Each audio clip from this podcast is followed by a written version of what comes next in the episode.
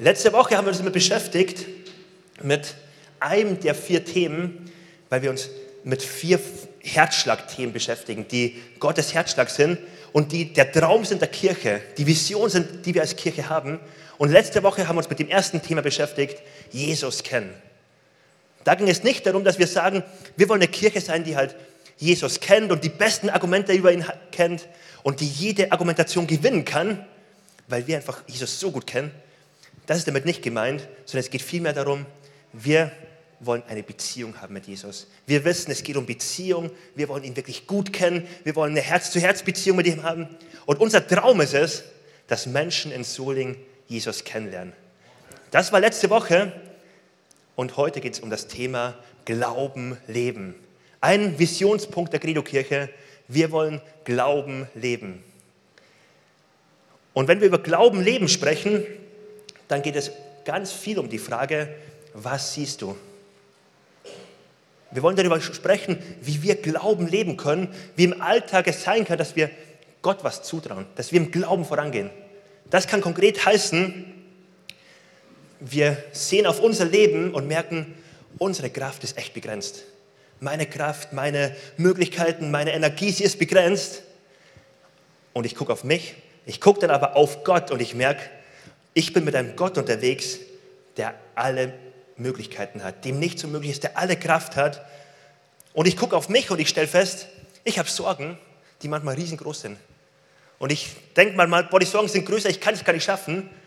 Im Glauben leben bedeutet, ich richte meinen Blick auf meinen Gott und sage, mein Gott ist größer als meine Sorgen.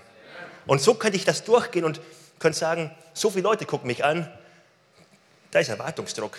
Da sind Menschen und ich habe gehört, heute ist ein Pastor da und die Eltern von Manuel und das macht mir noch mehr Druck. Und dann könnte ich Erwartungsdruck bekommen.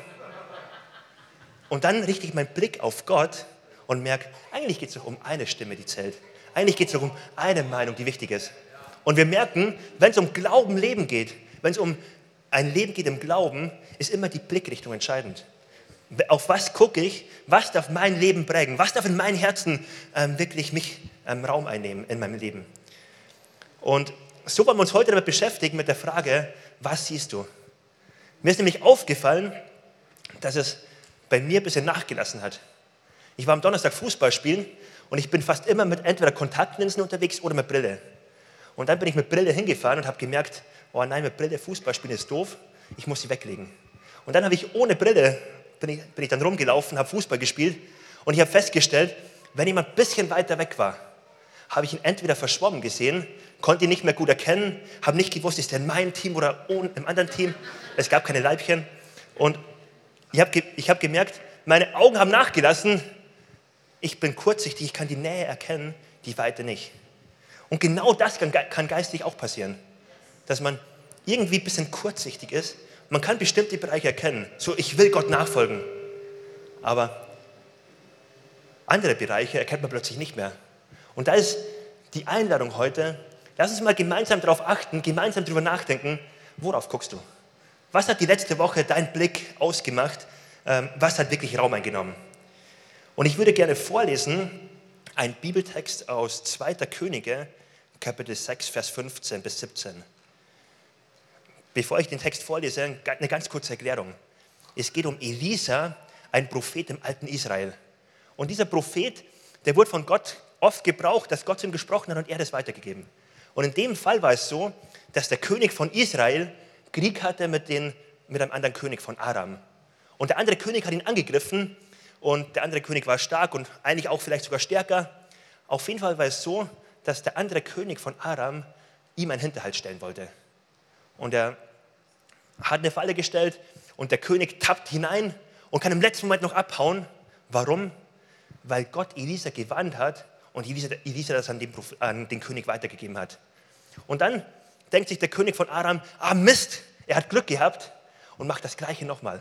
Und nochmal und nochmal und nochmal. Und nach mehreren Versuchen denkt er sich irgendwann mal, das ist doch verrückt hier. Wir müssen einen Verräter in den eigenen Reihen haben. Irgendjemand von uns verrät das dem feindlichen König. Deswegen kann der israelitische König immer ähm, entfliehen. Und dann stellt ihr eine Nachforschung an und stellen fest, es gibt keinen Verräter, es gibt einen Propheten, der hört von Gott und der warnt den König. Was war die Idee, die sie hatten? Es war ganz einfach, wenn dieser Prophet weg ist, wenn er tot ist oder wenn er gefangen genommen wird, was auch immer, wenn er ausgeschaltet ist, dann werden wir den, Krieg gewinnen. Und sie haben ein Ziel gehabt und haben gesagt, wir werden die ganze Armee, die wir haben, alle Möglichkeiten, die wir haben, alles auf diesen einen Mann setzen. Und jetzt ist der Text, wo wir einsteigen. Ach so, ich muss vielleicht noch sagen, sie haben ihn dann angegriffen und Elisa war in einer Stadt und über Nacht ist plötzlich die ganze Stadt umlagert. Überall ist die feindliche Armee um die Stadt rum und sind bereit anzugreifen. Und das ist der Moment, wo Elisa und sein Diener aufwachen. Und dann lesen wir, als nun der Diener des Mannes Gottes am Morgen früh aufstand und hinausging, siehe, da lag um die Stadt ein Herr mit Pferden und Streitwägen. Da sprach sein Knecht zu ihm, O weh, mein Herr, was wollen wir tun? Er sprach, fürchte dich nicht, denn die, welche bei uns sind, sind zahlreicher als die, welche bei ihnen sind. Und Elisa betete und sprach, Herr, öffne ihm doch die Augen, damit er sieht. Da öffnete der Herr dem Knecht die Augen, sodass er sah. Und siehe, der Berg war voll feuriger Rosse und Streitwagen rings um Elisa her.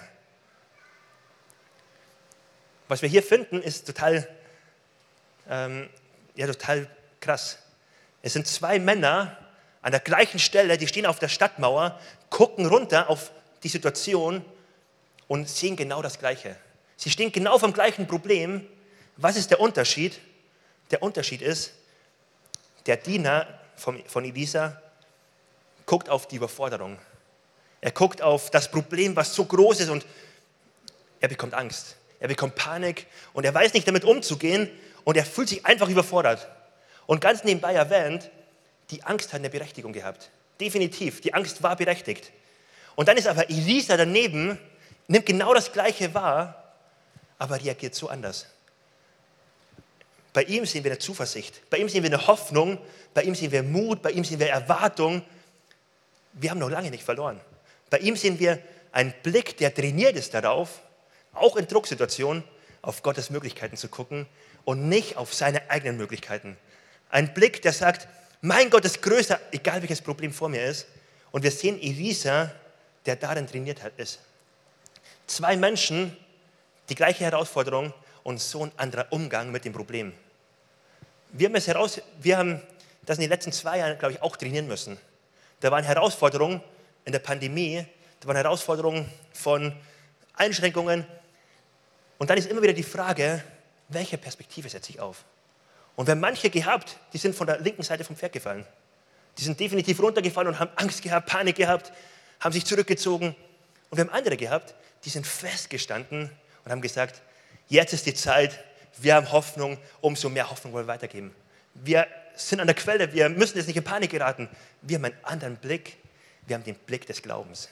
Und um diesen Blick geht es heute, wie du und ich trainieren können, diesen Blick zu trainieren. Dass wir nicht wie ich beim Fußball so halb blind durch die Gegend laufen, nicht auf unsere Möglichkeiten gucken, sondern vielmehr auf Gottes Möglichkeiten gucken können. Und ich glaube, jeder von uns braucht das. Wenn wir auf, die, auf das kommende Jahr gucken, ähm, mit Finanzkrise, mit Inflation, mit Energiekrise, wir brauchen das. Wir müssen den Blick auf das Richtige setzen. Das Entscheidende ist nicht, ob eine Krise da ist oder nicht. Das Entscheidende ist, gucke ich auf den Gott, der größer ist als die Krise. Bin ich fest darin. Und das ist heute das Thema, womit wir uns beschäftigen wollen. Und ich lade dich ein, ähm, da jetzt dein Herz aufzumachen. Gott lädt uns ein, Realisten zu sein. Gott lädt uns ein, realistisch mit der Situation umzugehen, weil so oft ist es so, dass ein Problem, was echt auch ein großes Problem sein kann, unser, unser ganzes Sichtfeld einnimmt und wir dann plötzlich vergessen, wie groß unser Gott ist. Ich finde es so bemerkenswert, wie die Bibel voll ist mit Aussagen von Glaubenshelden, die in echt schwierigen Situationen waren, die verfolgt wurden, die unter Druck waren, die herausgefordert waren und dann Texte schreiben wie König David, der Herr ist mein Hirte. Vor wem sollte ich mich fürchten? Er ist mit mir. Oder auf der Flucht von Absalom, er, ist ähm, auf der Flucht und schreibt, mein Gott, ist mein Licht und mein Heil. Er ist meine Schutzburg. Vor wem sollte ich Angst haben? Wenn ein Herr gegen mich ist, ich bin fest mit meinem Gott. Paulus, der sagt, mit meinem Gott kann ich, ähm, David sagt, mit meinem Gott kann ich über Mauern springen. David sagt, wenn er für mich ist, wer kann gegen mich sein? Und wir finden so viele Aussagen in der Bibel, die so mutmachend sind, wo man merkt, wenn Gott mit mir ist, hey, ich kann mutig vorangehen. Ich darf die Brille aufsetzen von Elisa. Und das ist eine Realität, zu der ich uns heute einladen möchte, die ich dir zusprechen möchte. Eine Realität, die du ganz bewusst aufsetzen darfst. Wie eine Brille im Glauben zu leben, wie eine Glaubensbrille, wo wir sagen, wo du sagen darfst, ich nehme das für mich in Anspruch. Ich laufe in den Fußspuren von David, von Paulus. Ich bin genauso Gottes Kind wie sie. Gott hat nicht Lieblingskinder und für die zählt es und für andere nicht. Es zählt für mich. Und das ist so die Frage, was, wie würdest du durch diese Welt gehen, wenn du wissen würdest, diese Welt ist ein sicherer Ort für mich, weil mein Gott hat, ihn, hat alles in seiner Hand. Er spricht das letzte Wort über mein Leben. Also ich bin sicher bei ihm. Er ist für mich. Wie würdest du durch die Welt gehen mit dieser Sicherheit? Gott lädt uns ein, diese Brille immer wieder neu aufzusetzen, die Glaubensbrille, und das realist durchs Leben zu gehen. Und das Ermutigende ist, es geht ja nicht um schöne Worte hier. Es geht nicht um positives Denken oder positives Sprechen. Es geht vielmehr um eine Realität, unter die ich mich stellen darf. So mancher hat die Realität nicht. Das bedeutet, meine Realität, die ich habe, ist ja nicht automatisch deine Realität. Aber für jeden, der Christ ist, der Jesus nachfolgt, der sagt, er ist wirklich mein Herr, gilt diese Realität. Und wenn du sagst, boah, ich bin mir noch nicht sicher, hast du später die Gelegenheit, die Entscheidung zu treffen. Und dann gibt es manche, für die gilt die Realität nicht, aber es gibt auch manche, für die gilt die Realität schon lange. Und Gott sagt, hey, ich bin doch mit dir. Und dennoch kann es einen Blick geben wie der Diener von Elisa, wo man einfach Gott komplett rauslässt. Einfach mit den eigenen Möglichkeiten denkt, einfach in Panik gerät. Und ich glaube, Gott ganz neu heute einlädt, setz doch die Brille des Glaubens auf. Setz doch die Brille auf und begegne deiner Not mit meinen Möglichkeiten. Begegne ganz neu mit der Kraft, die ich habe. Und ich glaube, dass genau so Gott uns herausfordert, die Brille des Glaubens aufzusetzen. Im Arbeitsumfeld, bei den Nachbarn, bei Arbeitskollegen, in der eigenen Familie, in der Kleingruppe, wo du mit Menschen unterwegs bist.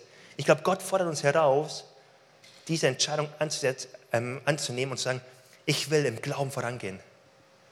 Was wir in 2. Korinther 5, Vers 7 lesen, ist eigentlich genau das Gleiche im Neuen Testament. Denn wir leben im Glauben und nicht im Schauen. Was meint das? Wenn wir im Schauen leben, dann steht das Herr vor mir. Dann stehen die Feinde vor mir, dann ist eine Überforderung, die wirklich überfordernd ist. Wenn ich aber im Glauben lebe, wenn ich im Glauben eine Brille aufsetze, wo ich Gottes Dimension mit einplane, wo ich Gottes Möglichkeiten in mein Umfeld mit einplane, in meine Möglichkeiten einplane, dann merke ich plötzlich, es ist eine ganz andere Realität. Und Gott lädt uns ein, im Glauben zu leben, nicht im Schauen. Was bedeutet das praktisch für dich und für mich? Ich habe uns mal ein Bild mitgenommen von einem Vogel und einem Ei, eines meiner Lieblingsbilder. Dieses Bild macht deutlich, was es bedeutet, im Glauben zu leben. Wir sehen hier einen Künstler, der ein Bild malt. Und als Vorlage hat er ein Ei vor sich liegen. Und normalerweise malt ein Künstler die Vorlage. Er malt ein Ei. Was sehen wir hier? Was malt der Künstler?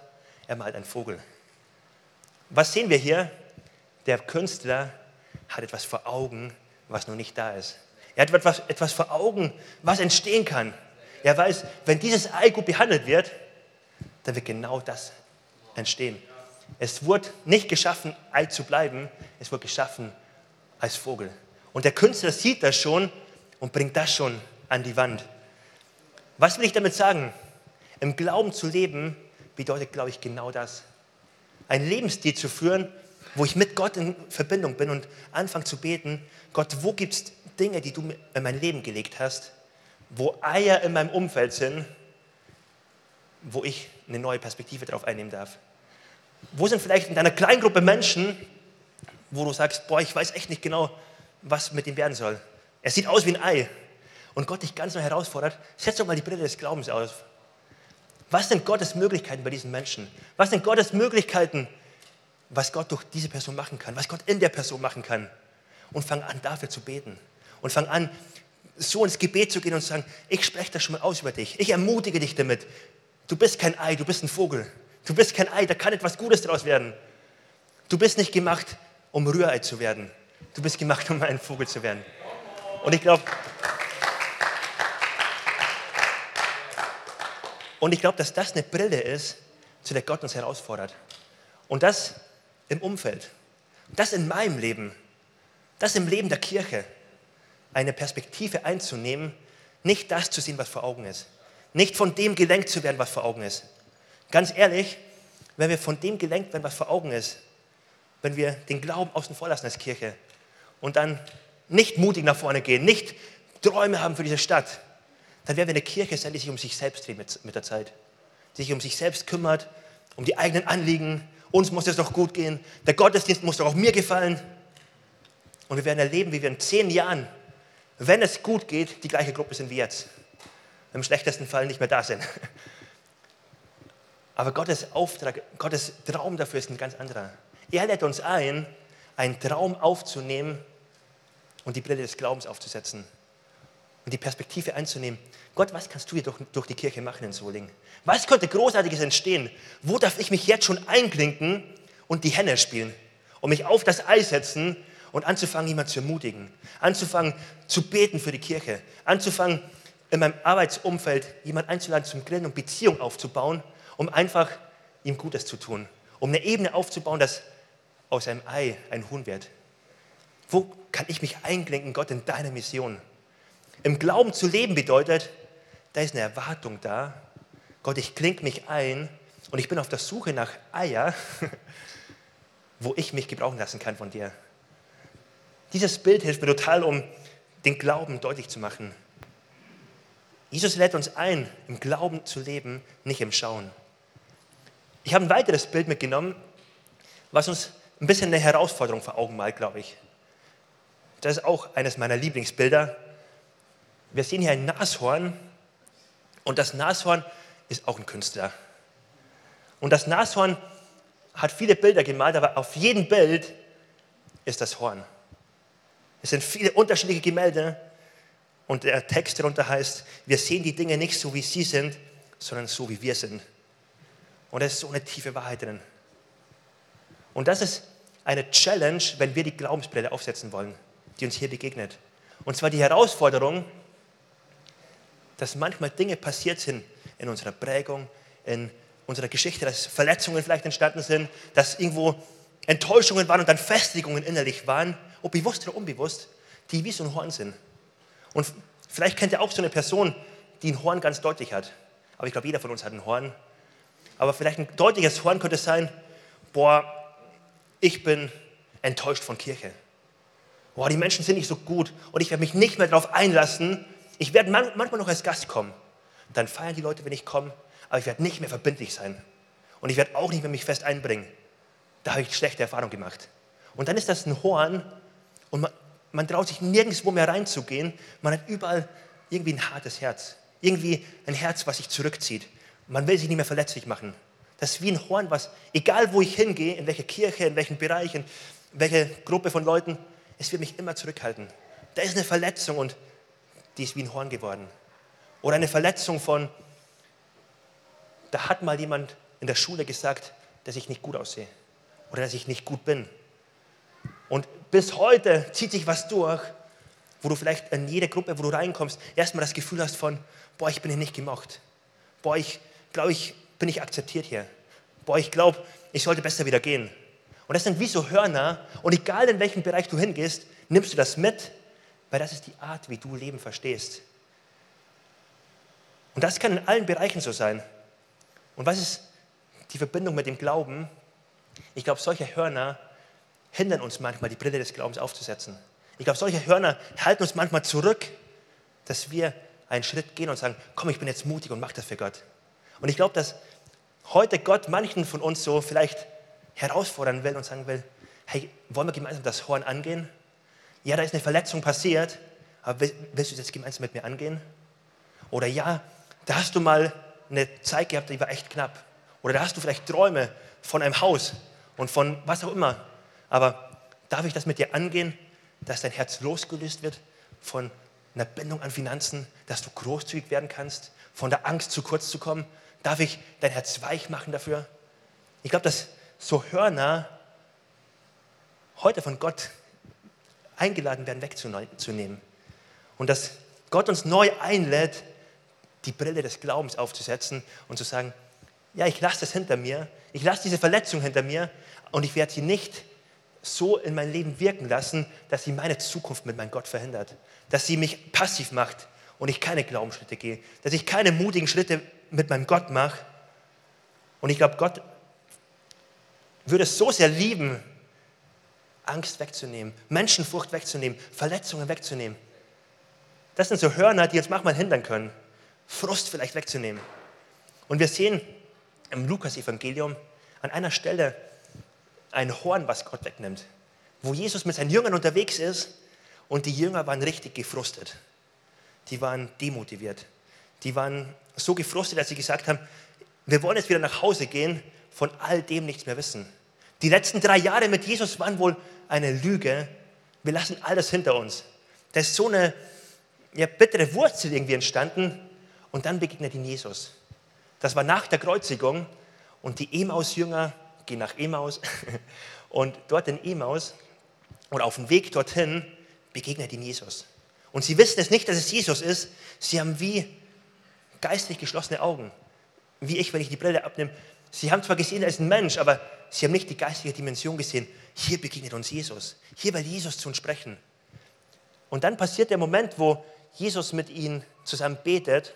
Und dann lesen wir, als er dann mit ihnen am Tisch saß, nahm er das Brot, dankte Gott dafür, brach es in Stücke und gab es ihnen. Und da wurden ihre Augen geöffnet und sie erkannten ihn. Doch im selben Augenblick verschwand Jesus. Sie sahen ihn nicht mehr. Die Emaus-Jünger konnten Jesus vorher nicht erkennen, weil ihr Unglaube, ihr Frust, ihr Sichtfeld komplett eingenommen hat. Ihr Frust ist wie so ein Horn geworden, was sie überall mitgenommen haben, was ihre Sicht, ihr Sichtfeld komplett eingenommen hat. Was sie komplett beschränkt hat, wie geschlossene Augen für sie waren. Und das Gebet, was wir hiervon lernen können, ist, Jesus, öffne meine geistlichen Augen. Öffne sie, dass ich dich sehen kann. Öffne sie, dass ich dich sehen kann, mehr als Angst, die auch da ist. Mehr als Herausforderungen und Sorgen, die auch da sind. Mehr als Enttäuschungen, mehr als Kleinglaube, mehr als meine Möglichkeiten.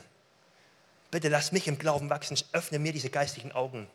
Das ist ein Gebet, wenn ich mir diese Geschichte, diese Bilder vor Augen führe, was, glaube ich, mein, mein Leben echt einnehmen soll. Ein Gebet von Gott, ich möchte, dass ich sehe, welche Möglichkeiten du schaffst. Dass mich, ich mich nicht zurückhalten lasse von Vergangenheit, nicht zurückhalten lasse von Hörnern, sondern der, ein Mensch bin, der auf der Suche ist, die Gelegenheiten wahrzunehmen, die, die du für mich hast. Ich glaube, es ist so ein Unterschied, ob wir im Glauben leben oder nicht im Glauben leben. Und es mag nach außen hin gar nicht so ein großer Unterschied sein. Wenn wir mal auf die letzten Jahre gucken können, da gibt es manche schwierige Phasen, durch die echt manche gegangen sind. Und wenn ich im Glauben unterwegs bin, dann komme ich in die Kirche und sage, boah Gott, ich habe jetzt echt eine Herausforderung, ich komme jetzt dahin und ich brauche dein Reden. Ich suche jetzt, wo willst du mich ermutigen? Wo willst du mich vielleicht auch gebrauchen? Aber ich komme im Glauben hin. Und so mancher, wo vielleicht Kirche mehr eine Attraktion war, mehr ein Event war, da gehe ich halt hin, kam in eine herausfordernde Phase und ist weggeblieben von Kirche, ist weggeblieben von Gemeinschaft. Das ist so ein großer Unterschied. Im Glauben zu leben bedeutet, ja, es sind auch Herausforderungen da, ja, es sind auch Schwierigkeiten da, aber in der Schwierigkeit werde ich sagen, Gott jetzt erst recht. Ich werde nicht auf Gemeinschaft mit Christen in meiner Kleingruppe verzichten. Gott, jetzt erst recht, ich brauche Ermutigung, ich gehe in Gottesdienst und werde nicht zu Hause bleiben. Und das ist so ein entscheidender Punkt. Im Glauben zu leben bedeutet, Gott, ich suche Möglichkeiten, wo du mir begegnen kannst. Ich suche Möglichkeiten, wo aus dem Ei ein Vogel werden kann. Ich gehe mit geöffneten Augen durchs Leben. Das kann echt ein Gebet sein. Gott, öffne unsere geistigen Augen. Ganz zum Schluss der Predigt, und die Band darf gerne schon nach oben kommen, möchte ich uns einen Gedanken noch mitgeben. Und zwar den Gedanken einer geistlichen Bucketlist. Der Name heißt auf Deutsch übersetzt Löffelliste. Was damit gemeint ist, ist eine Liste, die du vielleicht erstellst, bevor du den Löffel abgibst. So, was möchtest du noch alles in deinem Leben machen, bevor dein Leben zu Ende ist? Welche Erwartungen hast du noch? Und eine geistliche Bucketlist könnte zum Beispiel sein, oder es könnte bedeuten, ins Gebet zu gehen und mit Gott im Gespräch zu sein und zu fragen, Gott, wofür habe ich eigentlich noch Glauben? Wofür möchte ich heute glauben, dass das in meinem Leben passieren wird noch? Und dann vielleicht zu gucken, Gott, wo sind Dinge, die du in meinem Leben machen willst? Was könnte auf meine Bucketliste kommen, kommen, was in meinem Leben passieren soll? Wo willst du mir Frustpunkte wie den Jüngern wegnehmen und mein Herz neu fluten mit Liebe? Wo willst du Verletzungen wegnehmen, Hörner abschneiden, die mein, mein Sichtfeld ähm, einnehmen und mir neue innere Freiheit schenken? Und vielleicht gibt es Punkte, die auf deiner Liste sind und dann ist nicht getan, es auf die Liste aufzuschreiben, sondern dann kann der zweite Punkt sein, ich fange an, die Liste jeden Morgen auszupacken und ich fange an, dafür zu beten. Ich fange an, im Glauben ähm, da Raum einzunehmen. Ich fange an, dafür Glauben zu entwickeln und sage, ich überlasse es nicht den Zufall, sondern ich will es in meinem Leben erleben. Ich glaube, Gott lädt uns ein dazu, wirklich uns Ziele zu setzen, wo wir sagen, dafür wollen wir beten. Gott zu fragen, Gott, was kannst du in meinem Leben alles machen? Was willst du machen? Und dann einen Schritt weiter zu gehen und zu fragen, Gott, wo willst du in meinem Umfeld was machen? In meiner Kleingruppe, bei den einzelnen Personen, bei den Leuten, die ich sonntags immer sehe hier, bei meinem Nachbarn. Gott, wo sind Eier, die du mir zeigen möchtest, wo du einen Auftrag für mich hast, dass ich mich draufsetzen kann? Ich glaube, es kann vieles sein. Es kann sehr unterschiedlich sein von, bei uns, was der einzelne Glaubensschritt ist. Was aber definitiv das Gleiche ist, ist, wir müssen aktiv sein. Kein Ei wird gebrütet, wenn man passiv auf der Couch sitzt, sondern wenn man aktiv fragt, Gott, wo willst du mich gebrauchen? Wenn man Mindset, eine Brille aufsetzt und sagt, Gott, ich bin bereit, lass uns Geschichte schreiben. Ich bin bereit, lass uns aus Eier Vögel machen. Lass uns Potenzial aus Menschen herausholen. Lass uns Menschen, die heute vielleicht noch irgendwo am Rand stehen, lass uns Gottes Perspektive über sie aussprechen. Über Leute aus der Kleingruppe, lass uns dafür beten. Was wäre das für ein starker Raum hier, wenn wir der, mit der Brille unterwegs sind?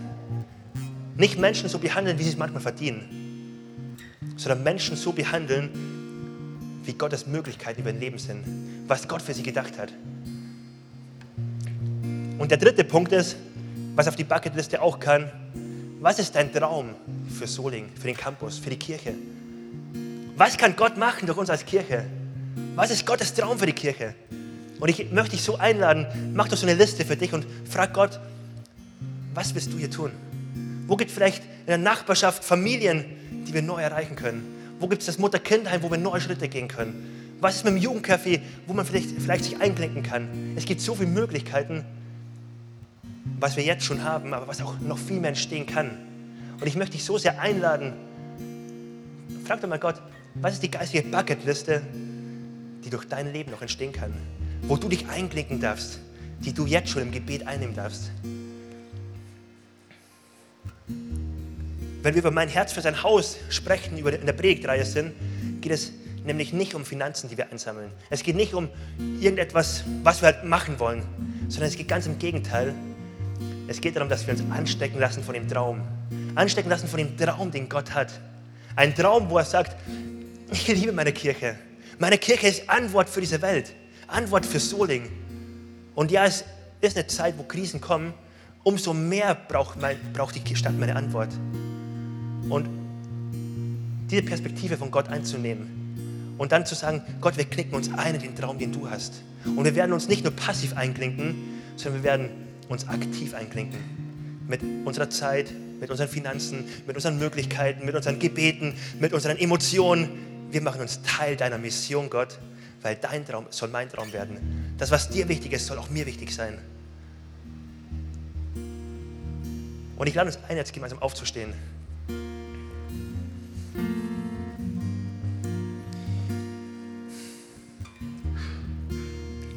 Ich würde gerne beten für uns und ich lade dich einfach ein, deine Augen zu schließen, vielleicht einen Moment zu haben, wo du einfach, wo du jetzt merkst, da stupst Gott dich an, dass du Gott eine Antwort gibst.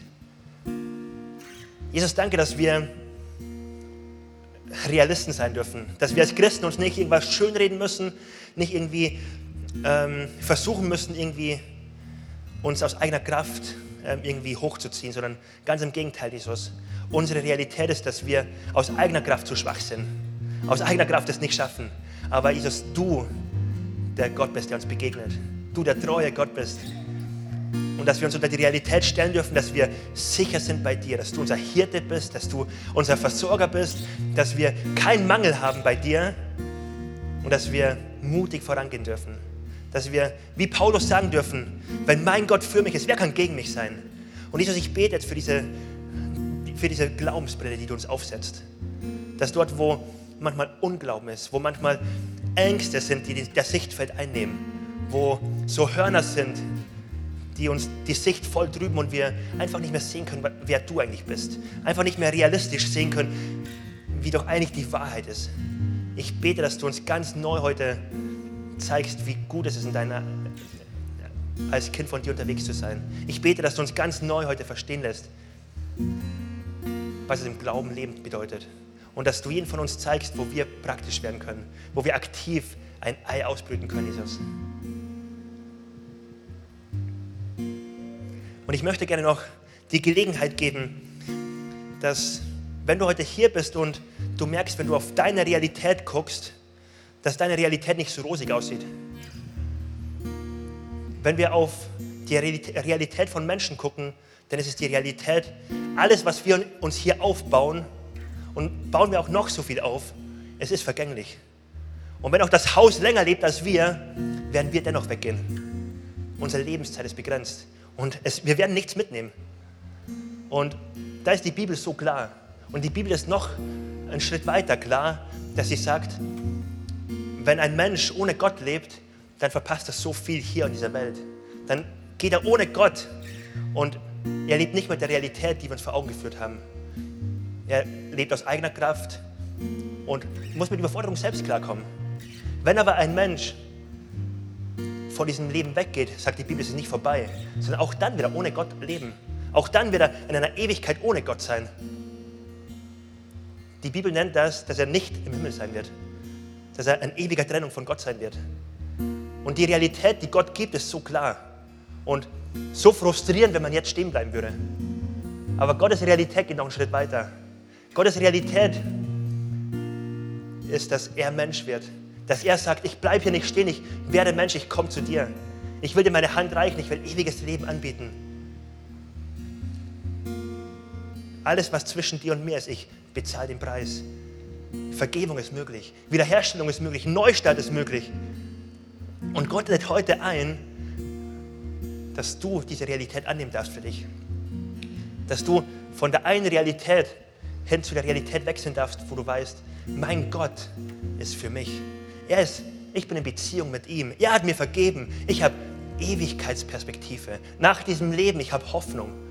In diesem Leben, es gibt keine Überforderung, die zu groß wäre. Und wenn du merkst, in deinem Leben, diese Realität ist noch nicht da, dann möchte ich heute einladen, diese Entscheidung zu treffen. Sie ist nicht von alleine da, sondern sie ist da, indem du eine Beziehung mit Gott startest. Und du kannst den ersten Schritt in diese Beziehung gehen, wo du einfach sagst, heute möchte ich diese Entscheidung treffen. Und wenn ich das trifft, dann mach es doch jetzt fest in deinem Herzen. Dann mach es fest und sag, Gott, ich möchte diese Entscheidung jetzt festmachen. Und wenn du möchtest, darfst du auch als äußeres Zeichen, einfach um es festzumachen, sagen, hier bin ich. Und deine Hand Gott entgegenstrecken und sagen, Gott, hier, meine Hand ist hier, ich möchte ein Leben mit dir starten.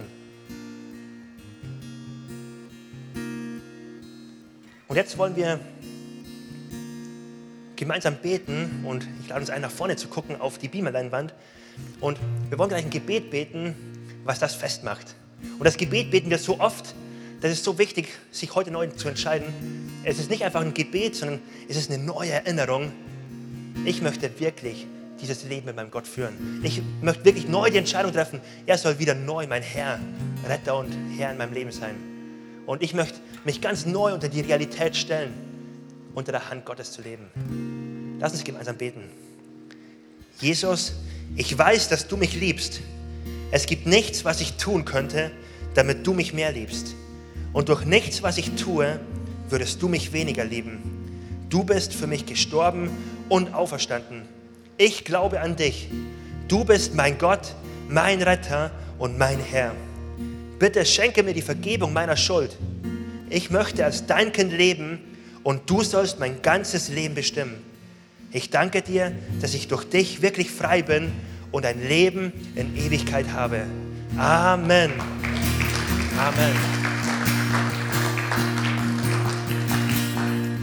Wenn dich das betrifft und du dich gemeldet hast oder dich gerne gemeldet hättest, dann wollen wir dich ermutigen, komm auf einen unserer Mitarbeiter zu.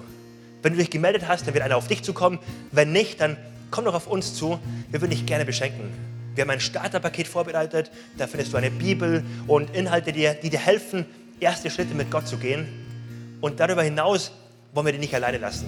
Christian ist kein Einzelsport, wo du halt nicht alleine durchkämpfen musst. Wir sind gemeinsam unterwegs. Wir unterstützen uns und wir würden dich auch gerne unterstützen in deinen ersten Schritten mit Gott. Und jetzt lade ich uns ein, wir sind eine Kirche, die glaubt, die Glauben lebt und wir sind eine Kirche, die einen Gott hat, dem nichts unmöglich ist. Wir leben mit einem Gott, der unser Hirte ist, der unser Versorger ist, der der König der Könige ist. Und ich lade uns ein, lass uns doch ihm den besten Lobpreis bringen. Los geht's.